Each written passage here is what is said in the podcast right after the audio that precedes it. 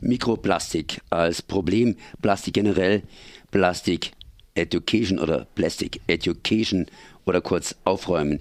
Hier im Studio ist Daniel Pixel. Servus erstmal. Hallo. Du machst ja Plastic Education, das heißt die Fragen, die vorhin in der Umfrage beantwortet worden sind oder angestoßen worden sind, das ist praktisch für dich Thema. Was ist dir bei der Umfrage besonders aufgefallen? Das heißt, es wurde immer gesagt, oh, na, ich kenne mich einigermaßen aus mit Mikroplastik, das ist ein Riesenproblem. Wo ist denn das Problem bei Mikroplastik? Mhm, also was mir aufgefallen ist, dass es schon Leute gibt, die auf jeden Fall viel darüber wissen. Das war äh, schön zu hören. Und natürlich, dass es auch Leute gibt, die noch nicht viel darüber wissen oder gar nichts, aber äh, sie trotzdem offen sind irgendwie, also dass sie wissen, da stimmt irgendwas nicht. Ja, und das Problem ist bei Mikroplastik, dass man es eigentlich, wenn es mal da ist, äh, man bekommt es nicht mehr raus aus der Umwelt. Ja. Zum Beispiel, ähm, wenn man auf den Ozean schaut und sagt, man will das Mikroplastik rausholen, müsste man das Meer eigentlich durchsieben, dass es eigentlich am Ende befreit ist von jeglichem Leben. Das heißt, es wird absinken und dann wird es erstmal dort als neue geologische Schicht auf dem Grund des Ozeans bleiben.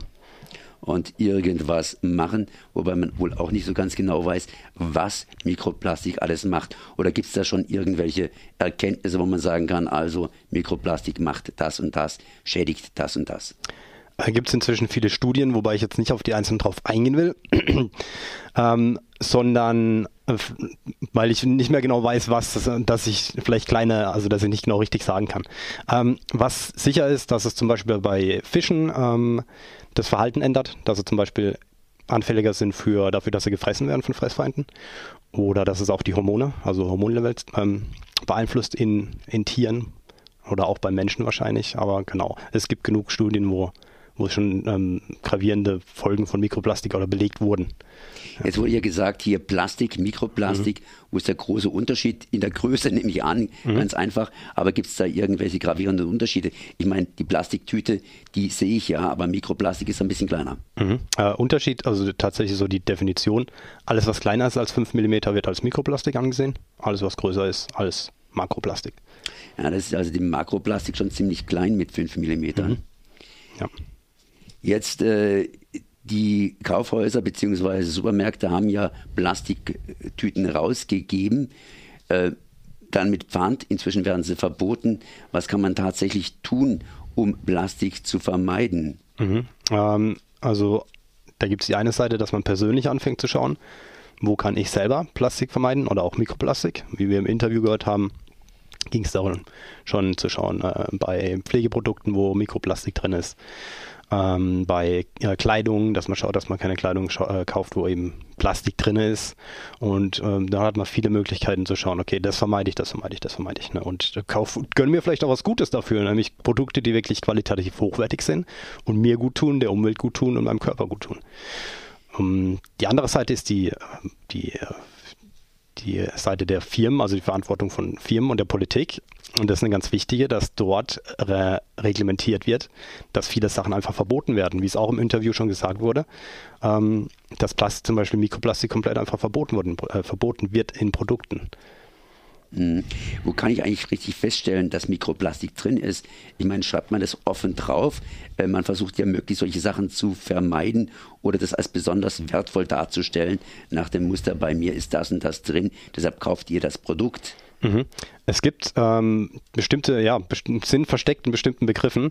Wen das interessiert, zum Beispiel bei Greenpeace auf der Webseite ähm, gibt es eine, eine Liste, wo, wo man gucken kann, was ist zum Beispiel ein Stoff, der Mikroplastik ist. Ich kann jetzt nicht genau sagen, wo man es findet. Ne? Die Adresse habe ich nicht im Kopf, aber einfach mal googeln ähm, und dann kann man sich informieren. Mm, es gibt inzwischen, glaube ich, auch eine App, wo man sich aufs Handy laden kann und schauen kann, welche Produkte haben Mikroplastik drin oder nicht. Ja, ähm, bei Klamotten kann man eigentlich nur schauen, was ist Plastik drin. Und ich meine, das, das Problem ist ja, dass oft Plastik größer als 5 Mikro, äh, äh, Millimeter kleiner wird, ne, wenn es runterbricht. Aber bei Klamotten war das Problem zum Beispiel, wenn man so wäscht, dass einfach kleine, kleine Partikel, wie zum Beispiel beim Vlies, ins ähm, Wasser gelangen. Mit anderen Worten, wenn ich Plastik kaufe oder Plastik habe, wird irgendwann mal Mikroplastik draus und wird immer kleiner und kleiner und immer kleiner und kleiner, dass man es vielleicht nicht mehr Plastik nennen kann. Wie lange braucht denn Plastik, um so richtig abzubauen, dass man es nicht mehr Plastik nennen kann, sondern irgendwie Rohstoff? Puh. also man weiß, dass eine, eine, Plastikflasche ungefähr in 450 Jahren ähm, abgebaut ist, wobei ich kann, persönlich weiß ich nicht, das ist eine interessante Frage. Äh, was dann übrig ist, wahrscheinlich äh, Mikroplastik. Ja? Das heißt, uns bleibt der Mikroplastik erhalten. In dem Fall, nach meinem jetzigen Stand, ja. Dann müssen wir hoffen, dass irgendwie die Technik neue Lösungen in den nächsten 400 Jahren für solche Probleme entwickelt. Mhm. Vorhin wurde der Rhein genannt, mhm. der die ganzen Abfälle praktisch in die Nordsee hineinspült und damit natürlich in die Weltmeere.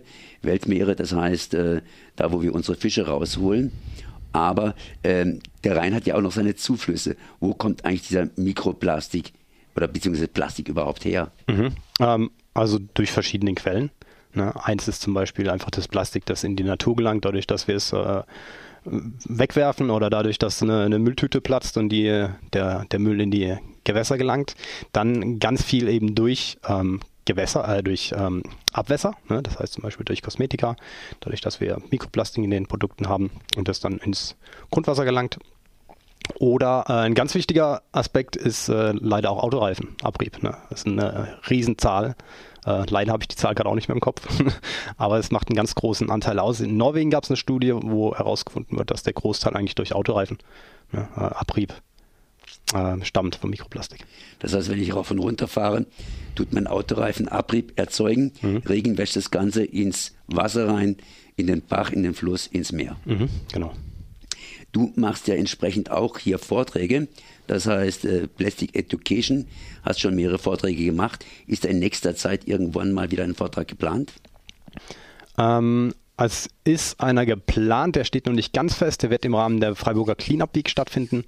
Voraussichtlich am, oder er wird eigentlich stattfinden, und zwar am ähm, 18, 17. 18. Juli. Müssen wir mal genau schauen. da wäre der nächste. Das ist noch ein bisschen ja, hin. Genau. Aber etwas näher ist ein anderer Cleanup. Mhm. Das heißt der Dreisam Cleanup. Dreisam hat bekannterweise eine Verbindung zum Rhein und Rhein wiederum zum Meer. Äh, mhm. Was macht ihr beim Dreisam, Dreisam Cleanup?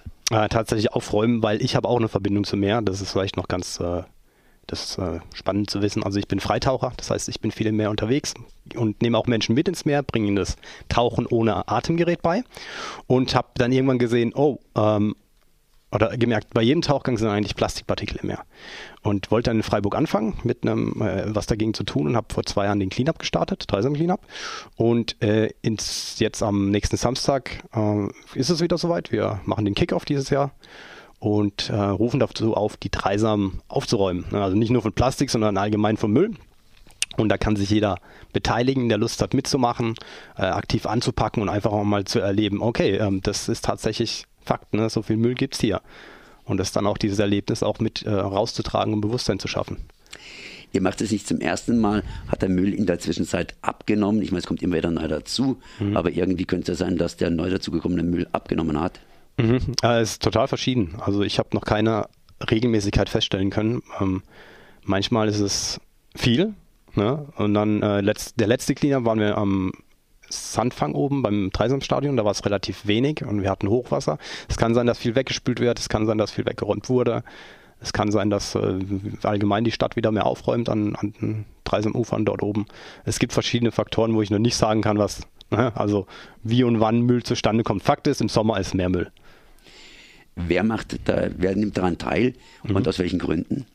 Ähm, eigentlich jeder, der irgendwie so Interesse hat, was zu verändern und schon mal mit der, mit der Thematik in Kontakt gekommen ist. Und wir hatten also vom, von eigentlich ganz verschiedene Menschen ne, aus allen verschiedenen Richtungen, von Schülern über Studenten, über äh, Menschen, die selbstständig sind, die arbeiten, über ähm, auch Firmengründer. Also eigentlich schön zu sehen, dass dort alle zusammenkommen, ne, alle möglichen Menschen aus verschiedenen Richtungen. Ähm, aus den Gründen, dass sie ja was verändern wollen. Ne? Gemeinsam. ja. ja. Daniel, wann ist es nochmal als am Samstag? Wir treffen uns um 10.30 Uhr äh, vom Café Extrablatt. Und was wichtig ist noch, wer Lust hat zu kommen, ähm, einfach, wenn möglich, eine Warnweste mitbringen, einen Eimer und eigene Handschuhe. Wir haben welche, aber wir wissen nicht, ob es genug ist. Genau. Um 10.30 Uhr geht's los bis ungefähr 12.30 Uhr. Daniel, dann danke ich dir mal für das Gespräch und natürlich nähere Geschichten hier bei Daniel Pixel auf seiner Webseite. Merci. Vielen Dank.